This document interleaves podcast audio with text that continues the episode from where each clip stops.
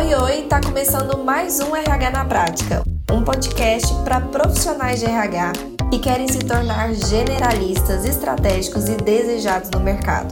Eu sou Elissandra da Mata e todas as quartas eu estarei aqui com você para contribuir com o crescimento da sua carreira.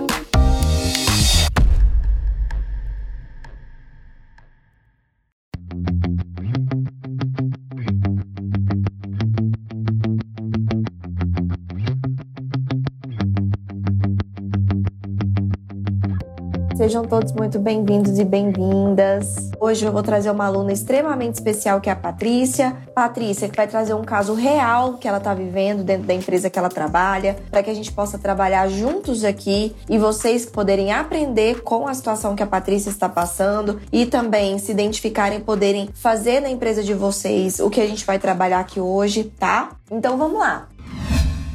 Oi, oi! Oi, oi! Tudo bem, Patrícia? Tudo jóia, Elis. Prazer estar falando com você. Obrigada por disponibilizar seu tempo, por estar aqui colocando a sua cara, né, à disposição aí das pessoas mesmo, abrindo o jogo da sua demanda atual para que outras pessoas possam aprender também juntamente com você. Eu agradeço muito você estar fazendo isso. Eu tenho certeza que as pessoas aqui também vão se beneficiar muito desse nosso papo. Antes da gente começar, eu queria primeiro, Patrícia, que você se apresentasse para as pessoas, dissesse um pouquinho, né, quem é você, de onde você está falando e também aí como você me conheceu, para que a gente fizesse essa introdução e a gente puder entrar aí mesmo na sua demanda de hoje. Com certeza, Elise. Então é um prazer estar falando com você. Estou bem feliz, assim. E eu conheci você através das redes sociais, né? Deixa eu me apresentar primeiro, então. Eu trabalho, sou analista de gestão de pessoas numa empresa de energia. E eu conheci você através do Instagram mesmo, né? E desde que comecei a seguir você, comecei, eu já sou encantada pela área de gestão de pessoas, né? E a empresa que eu trabalho tem esse laço muito forte também de trazer questões de inovação e, relacionadas às pessoas também. E aí casou que eu vi você e tinha tudo a ver com o que a gente queria também, né? Que a gente já conhece essa gestão por competências, né? Uhum. Então a gente falou, não, é, tem tudo a ver, é isso que a gente quer. E daí eu falei assim, ah, eu vou fazer o curso, que aí eu vou conseguir, com certeza, trazer de forma mais assertiva para a empresa e, e ter um resultado melhor, né? Legal. Você é de qual turma, Patrícia? Qual turma do GPC? Na turma 6. Turma 6. legal. Então foi ali meado de junho, né? Mais ou menos. Uhum. Julho, é, isso aí. Maravilha. E, bom, Antes de mais nada, da onde você está falando? Então, tô falando de Curitiba, Paraná. Ah, legal, legal. E sua empresa, então, é uma empresa de energia, é isso, né? Só para ver isso, se eu peguei. Ótimo. Tá. E me conta, o que que depois que você, desde julho para cá, desde que você se tornou aluninha aí do GPC, que teve acesso ao conteúdo, o que que já mudou na sua rotina? O que que você já conseguiu, assim, planejar de projetos? O que que você tá tentando executar? Me conta um pouquinho desse momento de execução do que você tá aprendendo. Então, Elise, a gente trouxe para dentro da empresa, a gente já tinha alguns projetos, né, que estavam é, é, em demanda ali, porém a gente queria ter mais assertividade. Daí, através do curso, a gente colocou é, a parte de recrutamento e seleção. Claro que tem alguns modos ali, inclusive você fala isso no teu curso, né, que não estão ligados a outros subsistemas, então é bem importante isso, né.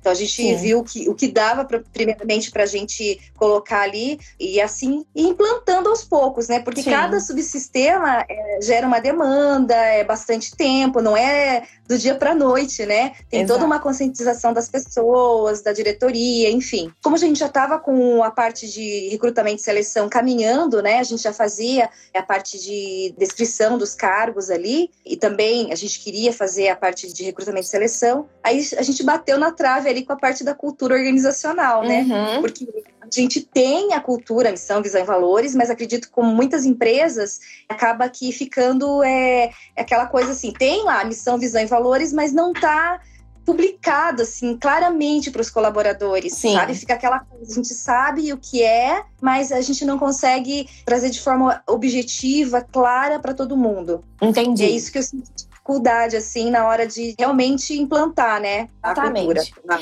Eu acho que é diagnóstico eu acho que é importante até a gente colocar isso aqui para as pessoas, porque dentro do GPC isso parece ser algo mais óbvio, né? De, poxa, antes de eu pensar em implantar alguma coisa, eu tenho que pensar em preparar aquele terreno que vai receber aquele projeto, que é a cultura da empresa, os colaboradores, a liderança, enfim, né? Ali o ambiente organizacional, se ele vai estar preparado ou não para receber aquele projeto e, e, primeiro a gente trabalhar isso antes. É uma coisa muito importante que eu sempre falo para as pessoas e que eu, quem vai participar aí da imersão vai ver que eu vou teclar muito mesmo nisso, que é o fato de que muitas vezes a gente foca em eu quero aprender esse projeto, porque eu quero implantar esse projeto, eu quero implantar um plano de cargos e salários, e eu vou lá, estudo o plano de cargos e salários e saio implantando. O erro grande é que, tá, como você mesma disse, Leva tempo para implantar os projetos? Leva, com certeza. Precisa de planejamento, mas você tendo uma visão sistêmica, você consegue inclusive se organizar de o que, que eu implanto primeiro. Porque às vezes a gente atropela, a gente se atropela. Poxa, eu quero implantar isso, mas muitas vezes não é o momento de implantar aquilo, é o momento da gente começar por outra coisa. Aquilo vai precisar de uma outra coisa antes, senão aquilo vai ficar só bonito no papel, mas não vai funcionar. Então, essa visão sistêmica, né, de um profissional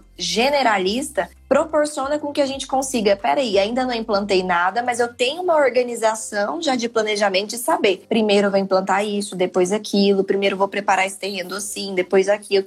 Porque quando de fato eu implanto, aquilo sai do lugar, dá resultado, gera frutos, dá o que eu me proponho a que aquele projeto dê, né? E não simplesmente fique, fique lindo no projeto e aquilo não rode, as pessoas não, não acolham, não funcione. Então, isso é bem legal que você falou, que eu queria frisar para as pessoas que elas vão entender mais na imersão sobre essa questão de o que implantar primeiro, por que, tem alguns subsistemas que dá para implantar sozinho, outros precisam de outro, por onde começar, isso tudo eles vão ter essa visão. Mas que dentro do GPC já dá né, essa visão, por isso que eu não vendo os módulos separados. E muita gente me pergunta: por que, que eu não posso comprar só a avaliação de desempenho? Porque realmente eu estaria fazendo um desserviço para os profissionais se eu fizesse isso, entregasse de mão beijada algo que não vai funcionar sem você ter uma visão do todo. Então pode ser que você compre o GPC e resolva implantar só uma coisa naquele momento. E tá tudo bem, desde que você tenha uma visão de todo o resto e entenda como aquele projeto impacta no outro, do que que do outro você precisa para esse, né? O que fazer primeiro para preparar um terreno para depois você conseguir fazer as outras coisas. Isso é realmente um RH que pensa fora da caixa e conversa entre si os projetos, né? E esse é um ponto importante. E aí você estava então nesse ponto de planejamento, de execução de projetos e percebeu que você precisava fazer primeiro uma análise da sua cultura. É isso que eu entendi, tá correto, né? Exatamente. Porque você até tem a missão. Pode falar. Então, e é interessante que é bem isso mesmo, uma coisa vai puxando a outra, né? A gente começou ali na parte de recrutamento e seleção, aí a gente foi ali para descrição de cargos, de hum. repente a gente sentiu necessidade de Tá, mas a gente sabe da cultura missão, mas na hora do recrutamento e seleção, isso é muito importante, porque tem que estar tá ter esse alinhamento. Se não está claro para você, até mesmo para o próprio gestor ou recrutador ali que vai fazer a, a entrevista, né? Se não está claro hum. nem para ele mesmo, né? Qual é a missão, visão e valores da empresa, como ele vai conseguir captar isso do, da pessoa que, ela tá, que ele está entrevistando, né? Então, Exato. isso tem que estar tá muito claro. Exatamente. A gente até falou sobre isso na live de ontem, sobre a importância da gente avaliar os candidatos na cultura da empresa também, né? E isso vem desse ponto. Então, vamos lá. Pelo que eu entendi, tem missão, tem visão, valores escritos, bonitinhos ali, mas não necessariamente aquilo é o que acontece de fato na cultura, ou pelo menos não se sabe se aquilo está acontecendo mesmo na cultura, porque ainda não foi feito é. um diagnóstico. Seria isso. Exatamente. Inclusive, a gente, a gente tem vários procedimentos na empresa né, que são documentados, e a gente até queria documentar isso também, né? Para ter hum. isso na hora da integração, né? A gente tem uma integração na empresa que a gente fica para basicamente duas semanas o colaborador vai departamento por departamento, faz ali a integração, né? e daí depois é, é dado para ele a engenharia de cargos que a gente chama para o colaborador, com toda a descrição ali das atividades que ele tem que fazer, né? E só que essa parte da missão e visão valores não aparece naquele, na descrição ali, né? E seria importante isso desde o início ali, na hora que a gente divulga, né? Na, na divulgação Sim. da vaga que a gente já faz voltado para o tipo de perfil que a gente quer e automaticamente Sim. trazer fora essa questão do perfil comportamental que a gente está querendo buscar também, trazer essa identidade da empresa, né? Essa missão, Sim. visão e cultura da empresa. Bom, uma coisa importante da gente começar dizendo é que a maioria das empresas realmente tem uma visão, missão e valores que ficam só ali mesmo no papel ou em algum lugar que elas estão e não são difundidas na empresa. E eu acho que é importante a gente perceber que se isso está acontecendo, de nada vale essa missão, visão e valores. Ela não serve para nada no nosso dia a dia ali dentro da empresa, nem para os colaboradores, nem para os líderes, nem para a própria empresa e nem para o RH. Porque para que que serve isso? Não é pelo simples fato de eu ter isso escrito e dizer que eu tenho serve como realmente um norteador ali para as ações da empresa, né? Se eu tenho uma missão bem descrita, significa que a empresa ela tem consciência de qual é o propósito dela ali na Terra, né?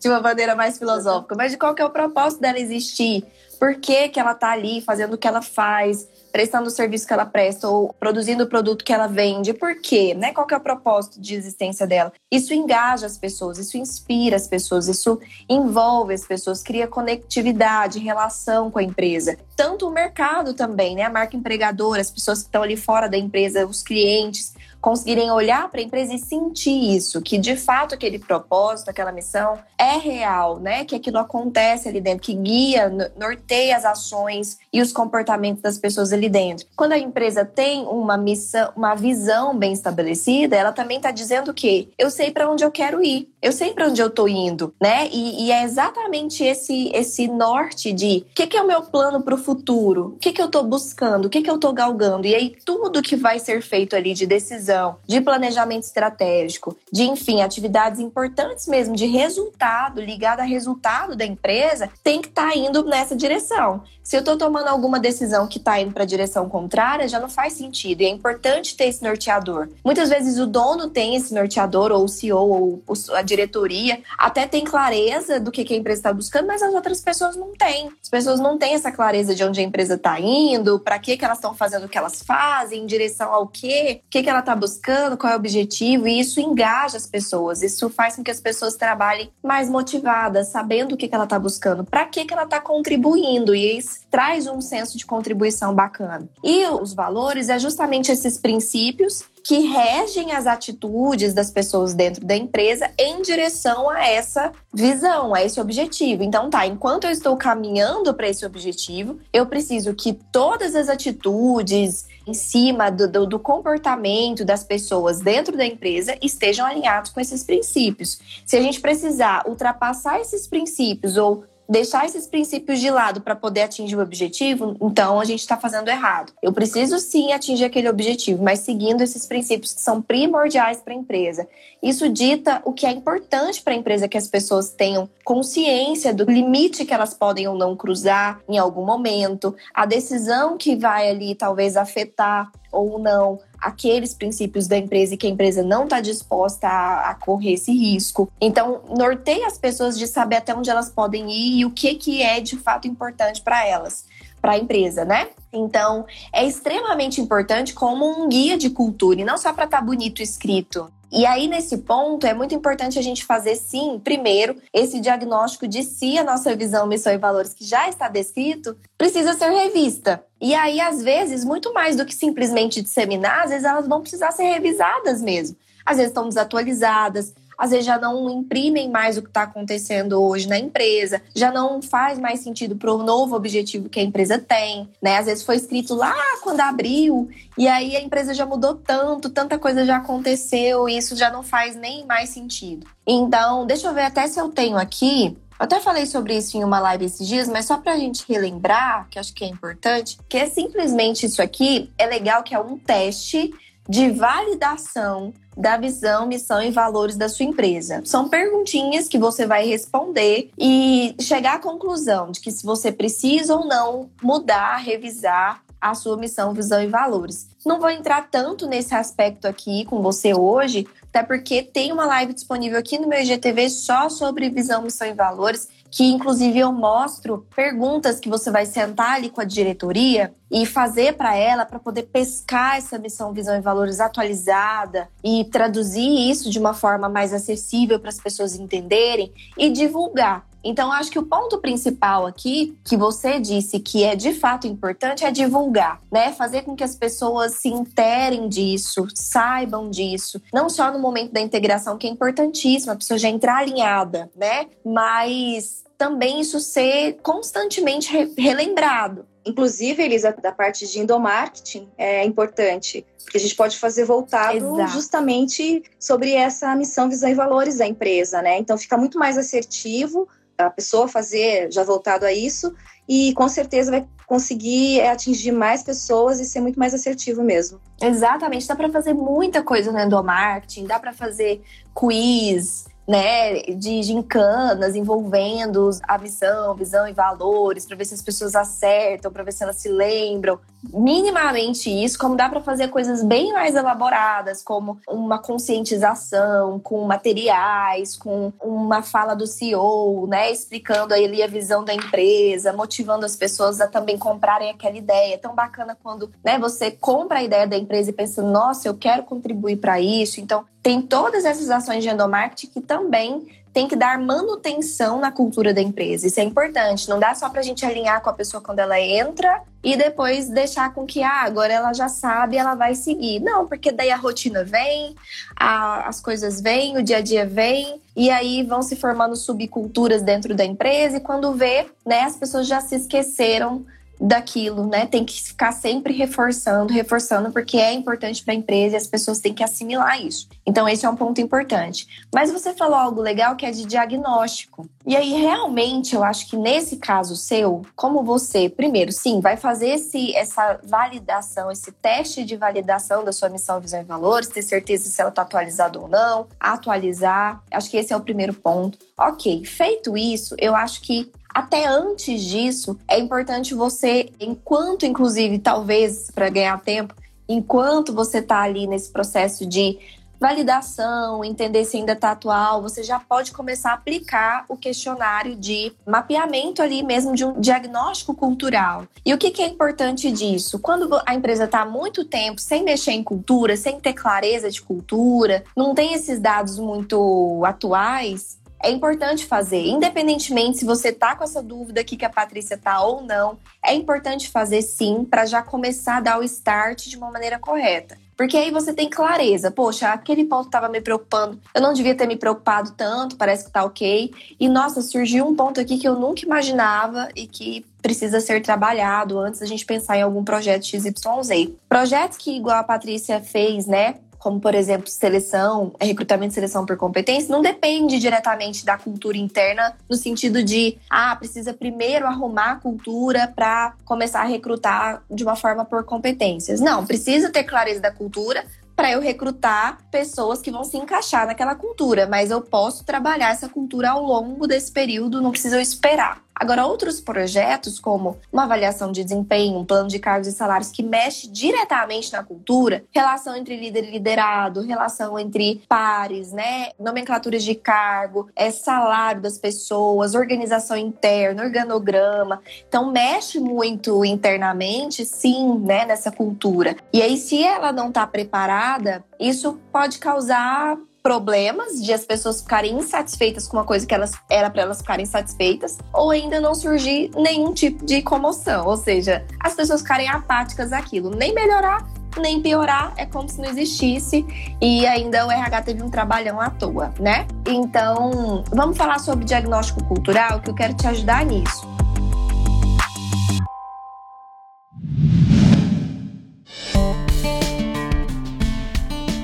Selecionei aqui alguns pontos importantes para a gente falar em cima dessa sua demanda. Primeiro ponto que eu queria falar é que esse, né, o diagnóstico cultural, você faz ali numa primeira vez, faz agora, por exemplo, né, que é o momento certo para isso, já que você está com esse questionamento, está fazendo um planejamento aí para 2021 de projetos novos e tudo mais, então é bacana já fazer isso. E aí, para você não ter que ficar sempre repetindo esse mesmo jeito que eu vou te explicar aqui agora, que, que eu faço que eu acho que funciona bem? Na pesquisa de clima, que também é outro projeto que dá para você implantar de forma independente, que não depende de outros, que inclusive é base para outros, então é legal você já aplicar, você consegue inserir nos próximos ciclos de pesquisa de clima uma variável que é de cultura, por exemplo, pegar algumas dessas perguntas que a gente vai fa falar aqui agora e inserir na pesquisa de clima. Porque aí, uma vez por ano, você vai ter a manutenção disso. Você vai olhar e ver se está ainda da forma que estava, se aqueles projetos de mudança de cultura que você está fazendo estão dando resultado ou não. Ah, você vai conseguindo fazer essa manutenção de resultado, de informação, sem precisar ficar tendo que aplicar o diagnóstico, o mesmo diagnóstico sempre, porque isso pode estressar no sentido de sobrecarregar ali a quantidade de coisas que as pessoas vão ter que responder durante o ano. E às vezes até maquiar, porque elas já sabem o que responder, porque elas já responderam aquelas perguntas ano passado, e aí pode ser que elas já acabem respondendo muito no automático, né? Então, às vezes, mudar um pouquinho o jeito da pergunta e inserir em uma pesquisa de clima já traz essa informação de uma maneira mais dinâmica para as pessoas. Então, é uma dica. Mas nesse primeiro momento, você vai fazer um questionário, um formulário, né, na verdade, específico para esse diagnóstico cultural. E aí a gente não vai colocar nenhuma outra pergunta relativa a outras coisas, a gente vai focar nisso para você ter essa informação clara. E aí, a primeira coisa que eu queria te dizer é que quando a gente vai causar uma mudança de cultura, então primeiro, obviamente, você vai fazer o diagnóstico e aí você vai levantar dados. Em cima desses dados, você vai fazer uma análise de algo que você quer mudar, né? Então, poxa, eu acho que não, tá OK, dá para eu fazer os projetos em cima disso e as pequenas mudanças que vão acontecendo dá para acontecer em conjunto, não é prejuízo ou não. Precisa se fazer primeiro um trabalho de mudança desse ponto específico, como por exemplo, uma liderança que não está preparado para se comunicar direito com sua equipe e vou trabalhar isso antes de implantar esse projeto enquanto eu organizo isso. OK. E aí nesse momento você vai então chegar à conclusão de que talvez você vai precisar escolher que tipo de mudança de cultura você vai fazer. Um tipo de mudança de cultura se chama a mudança evolucionária. Mudança evolucionária é aquela que você vai fazendo pequenas ações com o intuito de mudar isso ao longo prazo, né? Você vai, você não tá com uma com uma crença de que vai mudar da noite para o dia. Não, você tem consciência que é uma mudança grande, que é uma mudança de cultura um pouco mais pesada. Então você vai plantar sim pequenas ações que vão uma, né, complementando a outra ao longo do tempo, com a intenção de ir mudando pequenas coisas até que essa evolução de ações traga essa mudança de cultura esperada. Então, dependendo da mudança que você deseja, muitas vezes não vai dar para você esperar, né, sei lá, daqui cinco cinco anos, que talvez é o tempo que uma mudança evolucionária vai, vai ter, para você começar a implantar os seus projetos. Então, foque nessas primeiras ações, como as ações que já vão dar manutenção para preparar o terreno para esses projetos. Ao longo desses projetos já estarem acontecendo, você vai dando manutenção e melhorando eles. Então, ah, o feedback na avaliação de desempenho ainda não está 100%, porque os meus líderes ainda não estão 100% desenvolvidos no seu feedback e comunicação. Mas aí a gente vai continuando trabalhando isso ao longo do tempo, até que essa cultura mude a longo prazo. Então você vai ter que também entender esse tipo de situação. Não dá pra gente parar, sentar, esperar a coisa ficar perfeita também, pra gente começar a agir. Dá pra gente ir plantando isso ao longo do andamento dos projetos, dependendo do que for. E tem o tipo de mudança de cultura que é chamada mudança drástica. Esse ponto é porque às vezes você vai chegar à conclusão de que ali eu quero, você quer focar em uma coisa só. Então você não quer mudar a cultura de uma forma geral, né, amplamente. Você quer mudar uma coisa daquela cultura. Então você vai fazer sim uma mudança que é mais pontual, mais drástica, você vai querer que ela mude mais rápido, mas você vai focar todas as suas ações em cima daquele ponto da cultura. Porque aí você vai sim ter um resultado mais rápido, só que você vai estar trabalhando com foco. Já o outro ponto evolucionário significa que você vai estar querendo mudar uma coisa um pouco mais complexa, um pouco maior, né, de cultura assim mais difícil e aí realmente demanda tempo. Então, é importante você ter isso em mente para quando você pegar o resultado do seu diagnóstico, você poder traçar também um planejamento que faça sentido dentro da implantação dos seus projetos, senão o RH fica parado, né? Isso é importante também. Então, o que, que é meu conselho? Você vai fazer primeiro um, uma seleção de quais as variáveis que você quer avaliar dentro desse diagnóstico, dessa pesquisa, que nada mais é do que uma pesquisa. As variáveis você vai escolher em cima do que é importante você analisar dentro da sua cultura. Então, poxa, eu percebo que uma variável importante aqui dentro da minha cultura que eu quero analisar é a liderança. Não, uma variável importante que eu quero avaliar é a missão, visão e valores. Então eu vou criar perguntas relacionadas a entender como que as pessoas enxergam a visão e, visão e valores atuais, se elas veem isso sendo executadas pelos líderes ou não, por exemplo, os valores, os líderes, eles têm esses valores, não têm? Qual que é a opinião das pessoas sobre isso, né? Então, as, as pessoas têm clareza de qual é a, o objetivo a médio e longo prazo da empresa. Então, é uma variável que você quer olhar, então você vai criar perguntas em cima de avaliar essa variável. Liderança é uma, varia uma variável importante, então eu vou criar perguntas em cima dessa variável, né? Perguntar para as pessoas ali: as lideranças têm uma boa comunicação interna com vocês? Há um bom fluxo aí de informações com relação ao que é decidido na alta direção? É repassado para vocês? Então, fazer perguntas em torno disso. Então, primeiro ponto, escolher as variáveis. Vou dar até algumas sugestões aqui. Visão, missão e valores é uma variável. Equidade, né? Equilíbrio, ver como que as pessoas enxergam a justiça interna, o equilíbrio interno, se elas sentem que existe justiça interna nessa cultura ou não, que é uma cultura injusta, é uma cultura que pesa mais a mão para umas pessoas e deixa a mão mais leve para outras, beneficia mais umas do que as outras. Então, essa questão da equidade também é um ponto importante de cultura para avaliar tratamento de, igual, de igualdade, né?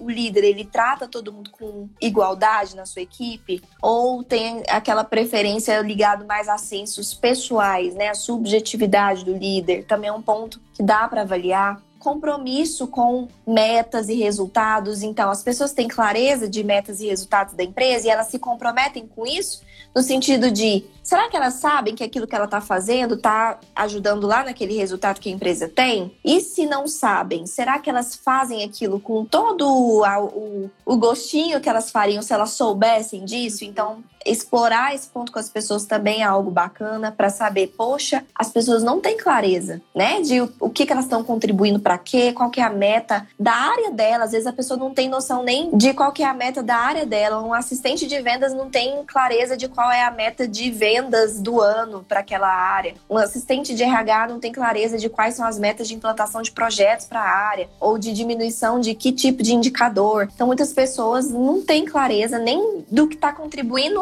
ali no grupinho mínimo dela. Quanto mais, né, a ponto ali de empresa de uma maneira geral. Então esse é um ponto importante. Trabalho em equipe também é outra variável. Alinhamento interno com crenças da organização também. Então, quais são as crenças que as pessoas têm com relação a crescimento? Né? Ah, eu acho que para crescer só se eu tiver aqui há 10 anos, ou só se o líder gostar muito de mim. Quais são as crenças que as pessoas têm com relação às coisas de dentro da empresa? Porque aí você vai perceber que às vezes uma coisa que não é realidade, mas as pessoas percebem aquilo como real. E isso norteia o sentimento delas, as decisões delas, né? Isso é cultura, tá dentro delas, independentemente talvez de ser realidade ou não, né? Então é importante também. E aí eu até vou deixar no resuminho de hoje algumas sugestões de perguntas. E, e aí você adapta essas perguntas de acordo com o que for as variáveis que você escolher. E é importante a gente teclar muito nisso, e você, Patrícia, sabe melhor do que ninguém, como minha aluna, que eu falo muito isso,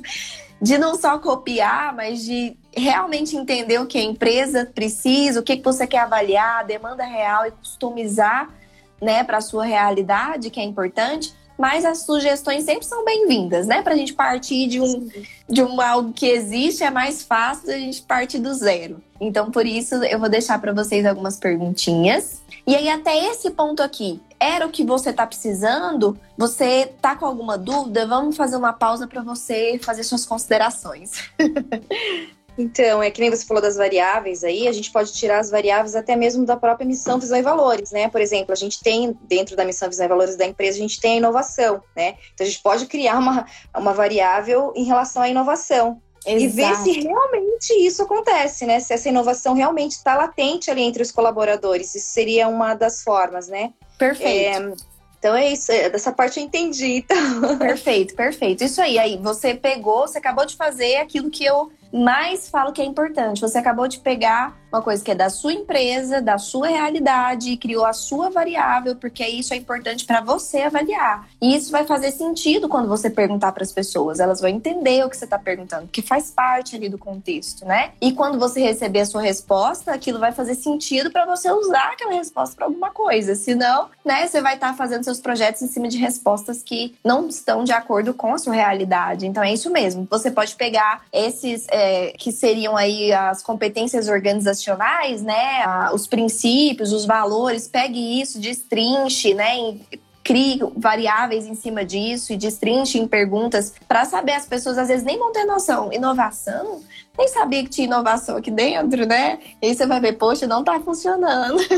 Elas não têm, não têm clareza que é isso que deveria estar tá sendo feito. Então, vamos lá entender Sim. o que está acontecendo, né? Às vezes é muito mais do que simplesmente não estar tá avisando as pessoas. É porque, de fato, a inovação não está acontecendo. Vamos entender os nossos processos? Como tornar, então, nossos processos mais inovadores? Ou não? Isso não é importante mais para a empresa. Ah, eu coloquei isso porque era bonito na época, né? Era legal ser inovador, mas não é o que vai acontecer mesmo. Então, peraí, então vamos tirar a inovação, vamos colocar outra coisa no lugar que faça sentido, que a gente consiga fomentar no dia a dia, que a gente consiga executar e fazer acontecer, porque é isso que importa, né? Então, é ótimo, é isso aí, pegou o espírito. E aí, coletar as respostas. Como que é a melhor forma de coletar essas respostas, né? Acho que essa é a maior dúvida, o questionamento que fica. Eu crio um questionário, eu entrevisto essas pessoas, o que que eu faço? E aí, eu vou te dizer a sugestão da Elis, tá? Porque você vai encontrar por aí várias sugestões. Você pode escolher, inclusive, se você aplica em forma de questionário, em forma de entrevista, em forma de grupos de debate, né? Que é formar alguns grupos e fazer com que elas ali discutam sobre os tópicos. Mas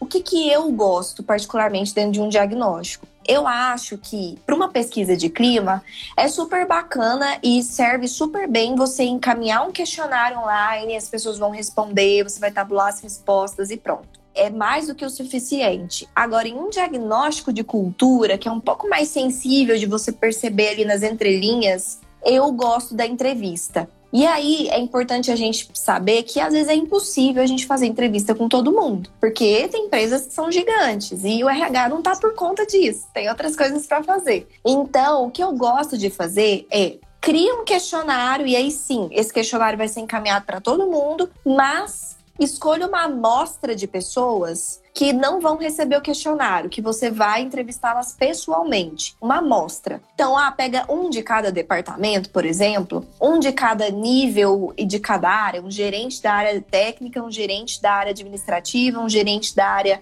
operacional e um gerente da área executiva. E aí depois eu volto, um analista, um analista, um analista, um analista, um assistente, pessoas de níveis diferentes, de áreas diferentes para ter um, uhum. uma visão né, realmente diversa para não ficar uma, uma, uma amostra que está poluída, né, que está comprometida, uhum. porque vai ter a mesma visão ali do seu grupinho. Então, pega uma amostra de pessoas que é possível encaixar na sua rotina de, de entrevistar, pega ali uma por dia, encaixa e vai entrevistando. E aí depois você faz uma comparação com o resultado que deu na, no questionário da empresa inteira. Porque a ideia é que bata. Se você perceber que não bateu, então é porque essas pessoas responderam o questionário sabe? De uma maneira muito automático. Não responderam com todo o critério que talvez na entrevista a pessoa pensou mais, a pessoa ela te deu uma resposta um pouco mais elaborada. Então, uma coisa que eu sugiro fazer que funciona bacana é híbrido, né? Questionário e entrevista com algumas pessoas e fazer uma campanha de sensibilização antes disso, que é uma das dos pontos de, do endomarketing que a gente fala inclusive lá dentro do GPC. O que, que seria uma campanha de sensibilização? É você primeiro preparar as pessoas de que essa pesquisa vai acontecer,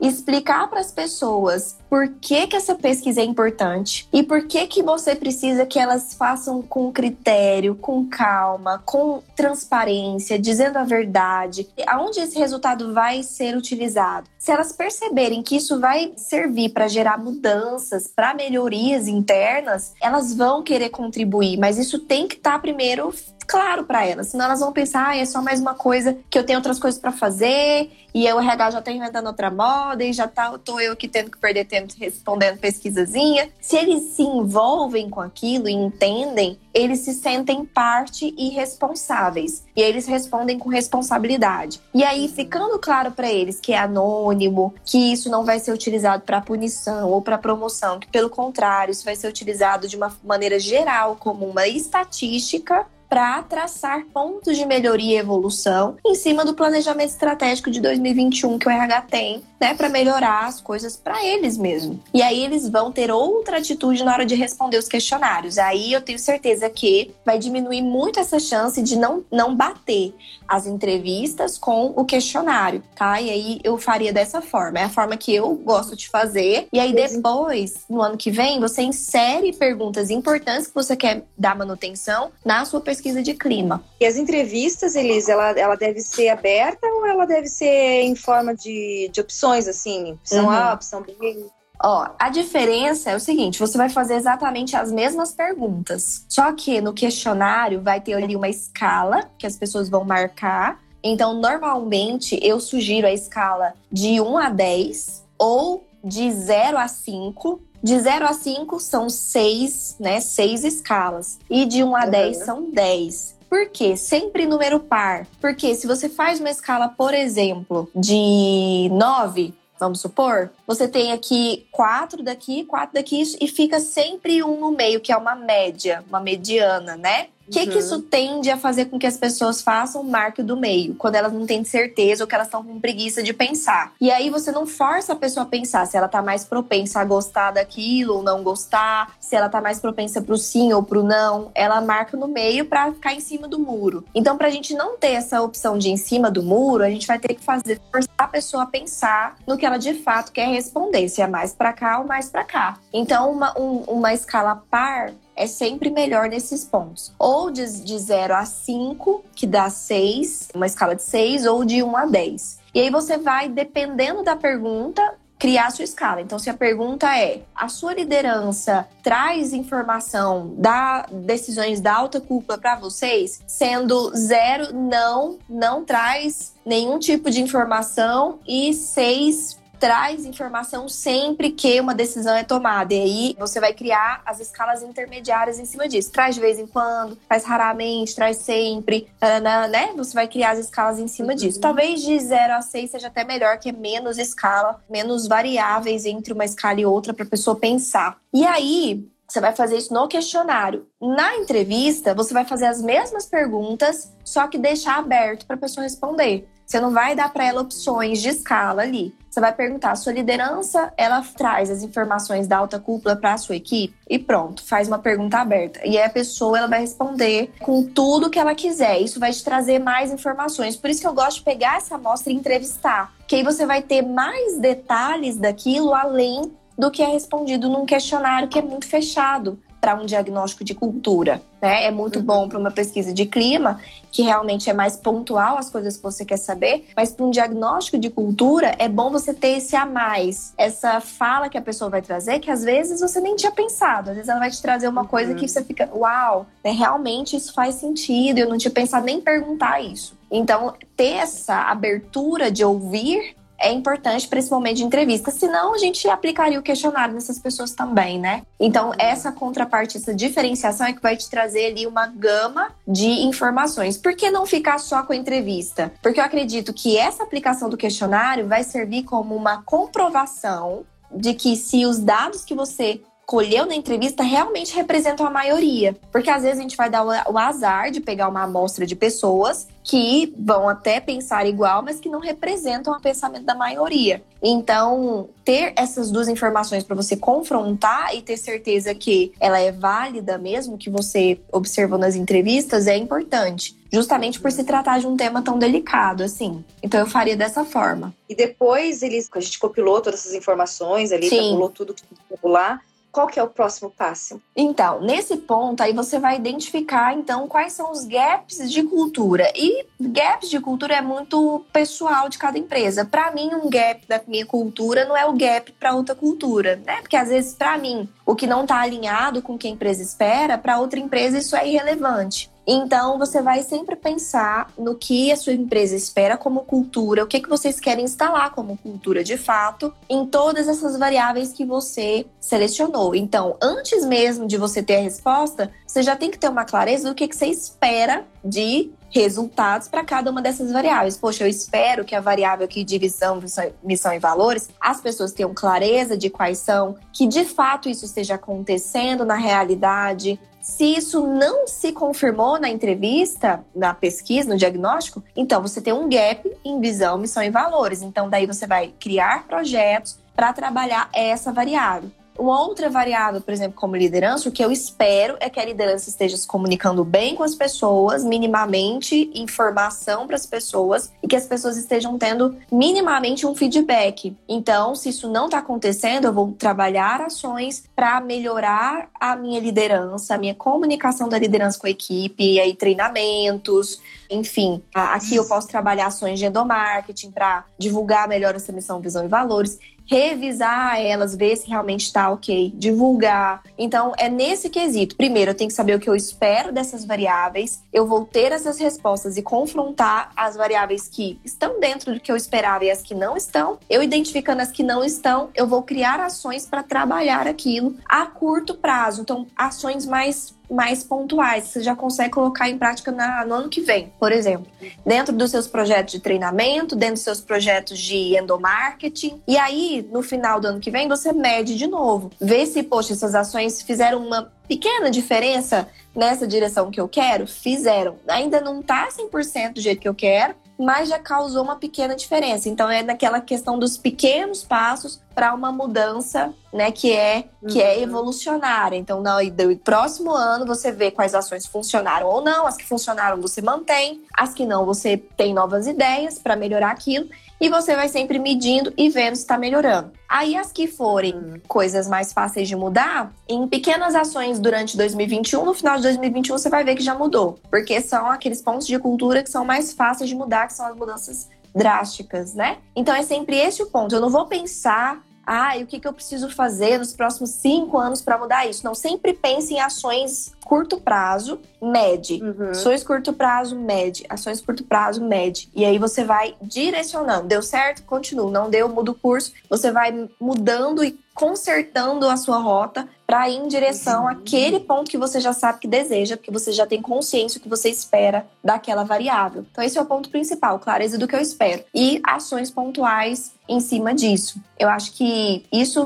já vai causar ali pelo menos uma base bem bacana para você conseguir implantar os seus projetos ao mesmo tempo. E aí você vai consertando isso. Então, ó, preciso melhorar a comunicação do meu líder com a, com a equipe deles poxa, eu implantando uma avaliação de desempenho, eu acho que isso vai forçar o meu líder a se comunicar melhor com o liderado dele, porque eu vou estar instituindo para ele que pelo menos uma vez no ano, no mínimo, ele precisa sentar com essa pessoa e fazer uma avaliação. Então, eu, eu implantando esse projeto, parece que ele não vai dar certo, quando na verdade ele pode ser uma ação que vai colaborar para essa mudança. E aí, claro que ao mesmo tempo eu tenho que estar promovendo outras ações para reforçar isso treinamentos de feedback, treinamento de comunicação, para ir reforçando isso. E aí, poxa, o primeiro ciclo de avaliação não foi tão maravilhoso quanto eu queria, né? Ainda não tem a cultura, não está assim, 100% instalada de feedback e tudo mais. Mas já aconteceu. O que que aconteceu e que não foi como a gente esperava? Ah, a gente esperava que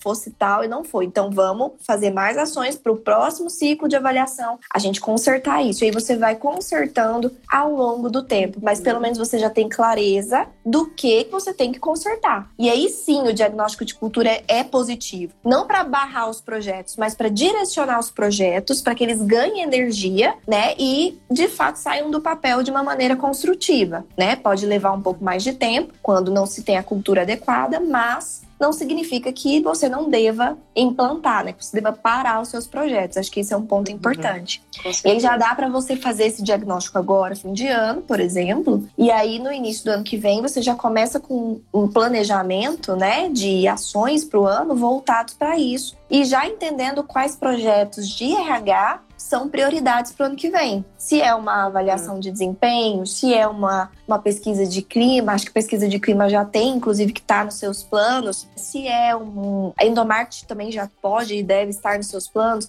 Se é um plano de cargos e salários. E aí você consegue fazendo aos poucos. Eu só não sugiro que você faça dois projetos grandes de planejamento de uma vez só, né? Em um ano só. Eu sugiro que você, por exemplo, no ano que vem, escolha uma prioridade entre avaliação de desempenho e plano de cargos e salários, não, porque plano de cargos e salários precisa da avaliação de desempenho. Então, de fato, ela precisa ser implantada antes, né? Então, primeiro esperar isso virar uma cultura, algo que esteja fluindo pelo menos bacana antes de vir com um próximo projeto que vai mudar ainda mais essa cultura. E aí deixa talvez o plano de cargos e salários para 2022 e ano que vem foca em endomarketing, treinamento, melhorar o seu recrutamento, né?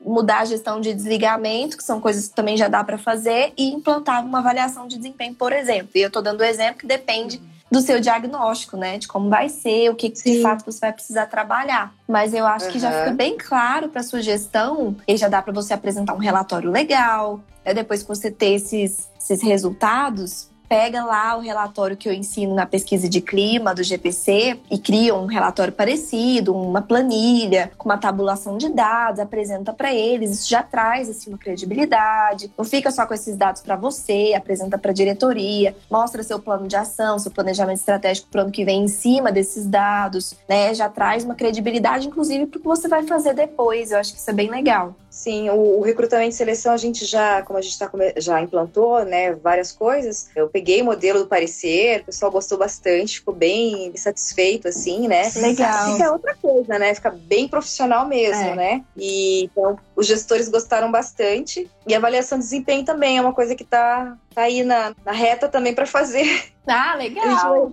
uma coisa vai puxando a outra, né? Não é. que tenha, às vezes, é, não tenha a ver, mas é que você começa a ver que fica muito melhor, funciona muito melhor quando tudo ligado, né? Porque a gestão por competência tem esse, essa ligação mesmo. Por isso que ela é tão interessante de se implantar, porque uma coisa vai ligando a outra, né? Exatamente. E aí você já está na fase da, da descrição de cargo, né? Sim, então, já descrevi. As descrições prontas, o mapeamento pronto, tá tudo ali preparadíssimo para uma avaliação de desempenho que vai dar ali uma base bacana para outros projetos que você vai implantar, né? Então, uhum. esse projeto que você está fazendo da descrição de cargo, mapeamento das competências, que inclusive você que está aí assistindo a gente, a gente vai entrar muito nessa base, porque o que a Patrícia está fazendo agora é a base para você construir os outros projetos de RH em cima deles né? Então, essa base vocês vão aprender na imersão. Então, fiquem atentos lá, porque é muitíssimo importante. Às vezes a gente peca muito em implantar coisas em cima de uma base que não existe ou de uma base que não está sólida o suficiente. Então, Patrícia, essa parte que você está fazendo é assim extremamente estratégica. Leve o tempo que você precisar nela para fazer bem feita mesmo, né, para ter certeza que dali tudo que você for fazer depois com essas informações, né, que daí as competências você vai utilizar no seu recrutamento, na sua avaliação de desempenho, no plano de cargos salários, nos treinamentos, enfim, tudo vai utilizar esse, esse mapeamento que você vai fazer. Então é importante que seja feito, né, com o tempo que precisar sem pressa, sem apressar as coisas, atropelar contra os projetos, que eu tenho certeza que assim vai ser um sucesso. E o importante e o bacana que eu percebi na sua fala é que a sua empresa parece que realmente está aberta, né, a isso. Tá te dando liberdade, tá te dando aí esse espaço para poder fazer tudo isso. Isso é muito gratificante, dá aquela vontade de fazer, né? Isso é Sim, é muito legal. Com certeza. É bem importante mesmo quando a empresa apoia, né? E acredita, né? E a, gente também, como RH, nós da RH, nós somos em três pessoas lá no RH, a gente também dá o maior a gente acredita muito no projeto, né? E principalmente por ser por competência, ainda que é uma coisa que tem bastante a ver com o que a gente acredita, né? Sim. E a empresa também ajuda nesse, nesse quesito, então tá tudo certo. É só botar é. a mão na massa mesmo e fazer. Isso que você falou é tão importante, né? A gente fazer um RH não só que dê resultado, mas que a gente acredita também, né? É tão bacana você escolher fazer uma coisa, se especializar em uma coisa que vai de encontro com o que, com o que você é né, com o que você quer causar de mudança, com o que você quer contribuir, isso é muito importante. Dá outro gás, inclusive, para fazer as coisas. Isso é muito legal. E aí, me diga uma coisa. Dentro do que você tem de demanda hoje, o que a gente conversou hoje, já deu para dar uma norteada? Sim, você vai conseguir fazer o seu diagnóstico? Ficou alguma dúvida que você quer tirar comigo? Não, a princípio é isso mesmo, Elisa. A, a gente já fez, é, gente, há dois anos atrás a gente fez a pesquisa né, de clima. Uhum. É, logo já tem que fazer de novo, né? Só uhum. que a gente fez uma, por uma empresa terceirizada e agora a gente uhum. vai fazer. Então, por aí a gente já consegue ver que, na verdade, o diagnóstico de cultura é basicamente parecido com o da pesquisa de clima, é isso mesmo. É, é bem parecido. parecido, né? O que que muda? As variáveis que você vai avaliar. É as variáveis, né? exatamente. No diagnóstico cultural, você vai selecionar variáveis que tem mais a ver com a análise de cultura. E numa pesquisa de clima, você vai pegar várias variáveis que tem a ver com relacionamento entre as pessoas, relacionamento delas com o salário, com os benefícios, enfim, vários pontos, né? Então, é uma, a pesquisa de clima, ela é uma visão mais ampla do clima, enquanto uma pesquisa organizacional, de cultura organizacional, é, são variáveis focadas na cultura. Então, o que muda é isso, mas a visão de como fazer é bem parecido mesmo. Eu acho que você já pegou o espírito e é só mesmo agora. Selecionar suas variáveis, selecionar suas perguntas, selecionar esse grupo, né, de amostra que você vai utilizar para fazer entrevista presencialmente, criar o seu questionário online para depois ficar mais fácil tabular lá pelo Google Forms ou por software, se você tiver algum dentro da sua empresa, e tabular bonitinho, apresentar para a diretoria, criar o plano de ação e fazer seu planejamento para 2021. Eu acho que daí você já fecha o seu ano com chave de ouro e a partir do ano que vem você vai aplicar a pesquisa de clima, já insere algumas perguntas de cultura junto, faz essa manutenção e aí sim, de dois em dois anos, você pode fazer o diagnóstico de novo, né? E aí focar mais de novo na cultura e ter uhum. certeza uhum. como é que tá o andamento. Eu acho bacana. Sim. Mas todo ano tem que aplicar a pesquisa de clima. Ah, sim, com certeza. E a frequência, quando a gente começa o projeto, eles a, a gente comunica, vai fazer comunicado ali para as pessoas da empresa, né? Sim. A gente vai fazer esse projeto. É, depois que ele inicia, a gente tem que tem um tempo que a gente tem que ficar informando as pessoas de como está o andamento desse projeto? Olha, eu acho extremamente importante dar o retorno para as pessoas, para que elas não fiquem perdidas. Tá, eu respondi isso e aí, o que, que vai ser, né? Então, normalmente o que, que a gente faz? Também muito parecido com o que a gente faz na pesquisa de clima. Quando você criar o seu plano de ação, o seu planejamento para 2021, focado no que você teve de respostas da pesquisa, você anuncia para as pessoas o qual é o planejamento. E aí é importante deixar claro para elas que é um planejamento. No decorrer do ano, pode ser que esse planejamento mude, mas naquele momento, os dados levantados daquela pesquisa que levaram a pontos que se devem trabalhar são esses. E aí dá para divulgar, inclusive, de uma maneira mais genérica. Não precisa entrar uhum. tanto no detalhe, mas fazer com que as pessoas sintam que, poxa, isso que eu respondi vai fazer algum efeito. Então, ó, chegou-se à conclusão de que a missão e valores não está claro. Então, ano que vem, nós vamos fazer algumas ações voltadas para o fortalecimento disso. Ponto. Ah, chegou-se à conclusão que a comunicação interna precisa melhorar. Talvez nem precise especificar que é da liderança, para a pessoa não criar a expectativa que o líder vai mudar, né? Vai virar outro líder do dia para noite e acabar se frustrando. Mas, ó, a gente percebeu que a comunicação interna precisa melhorar. Então, nós vamos criar algumas ações ano que vem voltadas para a comunicação interna. Então, só de uma maneira mais ampla, sem entrar tanto no detalhe, senão as pessoas vão ficar ali criando expectativas, talvez cobrando, mas que elas já fiquem com essa sensação de legal, tá saindo do, do lugar, tá, tá virando ações concretas, né? O que eu, o que eu me posicionei, valeu para alguma coisa. E isso sensibiliza ainda mais as pessoas a continuarem participando das Sim. outras pesquisas e tudo mais. Isso é bacana. Então, dá assim esse feedback para as pessoas de uma maneira mais ampla. E, e aí depois, né, elas vão vendo a, as coisas mudando nitidamente ali algum projeto sendo executado, alguma coisa. E aí você cria campanhas de endomarketing que deixe claro para as pessoas. Então, ah, a campanha da missão, visão e valores, vamos supor. Você cria um nome legal, que é a campanha do ano. E aí todo o projeto que vai ter voltado para aquilo leva o nome da campanha. Então as pessoas vão começando a ligar os pontos e vendo as coisas acontecerem sem necessariamente ficar precisando da gente, ó, oh, essa ação é lá daquele negócio. Elas vão entender. O importante é só dar um feedback assim geral do planejamento, do plano de ação que foi identificado, para elas ficarem tranquilas, né, de que algo vai acontecer. Uhum. E aí deixar as portas do RH abertas. E aí até dizer, as portas do RH estão abertas para quem tiver alguma dúvida, para quem quiser Sempre, fazer algum lá na, lá na empresa sempre aberta. Então, aí elas vão se sentir ah, confortáveis de ir lá e perguntar. Patrícia, deixa eu te falar, essa ação aí é daqui do negócio lá assim, assim, ó, oh, você viu lá que minha resposta foi assim, sim, o que, que você vai fazer com relação a isso? E aí você vai tranquilizando as pessoas que chegarem em você um a um, e aí você cria uma divulgação geral sobre isso, que fica legal. Uhum, legal. E aí, deu para dar uma clareada? Ah, deu sim, né? E eu quero notícias. Me avise lá no grupo dos alunos. Se você tiver alguma dúvida na hora da execução, de fazer mesmo, joga lá no grupo dos alunos que a gente vai conversando e me conta depois como é que foi. Compartilha ah, lá que eu quero saber. Legal, conto sim, pode deixar.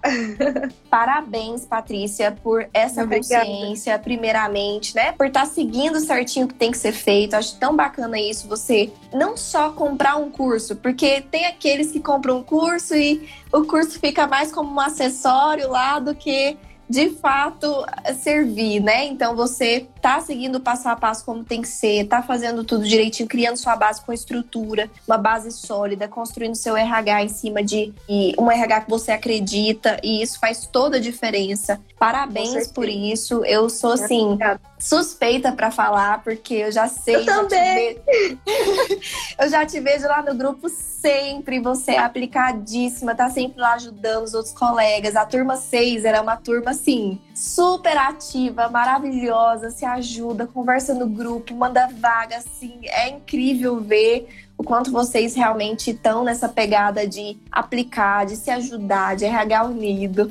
E eu vejo o quanto você é de fato participativa e é uma aluna dedicada e que isso faz toda a diferença na profissional que você é, porque se você é uma aluna assim, significa que isso faz parte da sua personalidade. Então você é uma profissional também muito dedicada. Apaixonada por pessoas. Isso. E é um prazer para mim poder contribuir o quanto eu puder aí dentro do que eu puder Conte comigo. Muito obrigada, obrigada mesmo por compartilhar com as pessoas.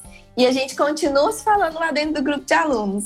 Com certeza. Obrigada também. Obrigada ao pessoal aí por estar junto com a gente. Agradeço de coração e agradeço você também por todo o ensinamento que você nos traz, né? Pela pessoa maravilhosa que você é. Sempre hum. ali, sempre nos ajudando, nos pegando na mão. É, adoro. Obrigada por tudo. Isso pra mim não é trabalho, não. Eu adoro, adoro, porque vocês são maravilhosos, assim é incrível mesmo fazer parte desse, dessa família que é a nossa família GPC e precisando, tamo aí sempre, sempre, sempre, tá? Patrícia, uhum. muito obrigada de coração. Um beijo no seu coração. Obrigada. Um beijo, Patrícia. Tchau, gente. Obrigada e um abraço. Então é isso. Muito obrigada, gente. Beijo no coração de vocês. Abraço.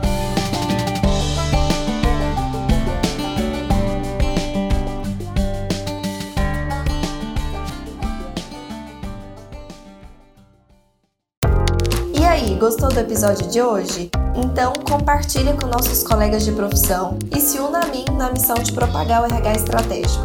Eu também vou adorar me conectar com você por outras redes. Me adiciona nas redes sociais pelo Instagram, arroba e também pelo LinkedIn e YouTube. Um beijo e até a próxima quarta!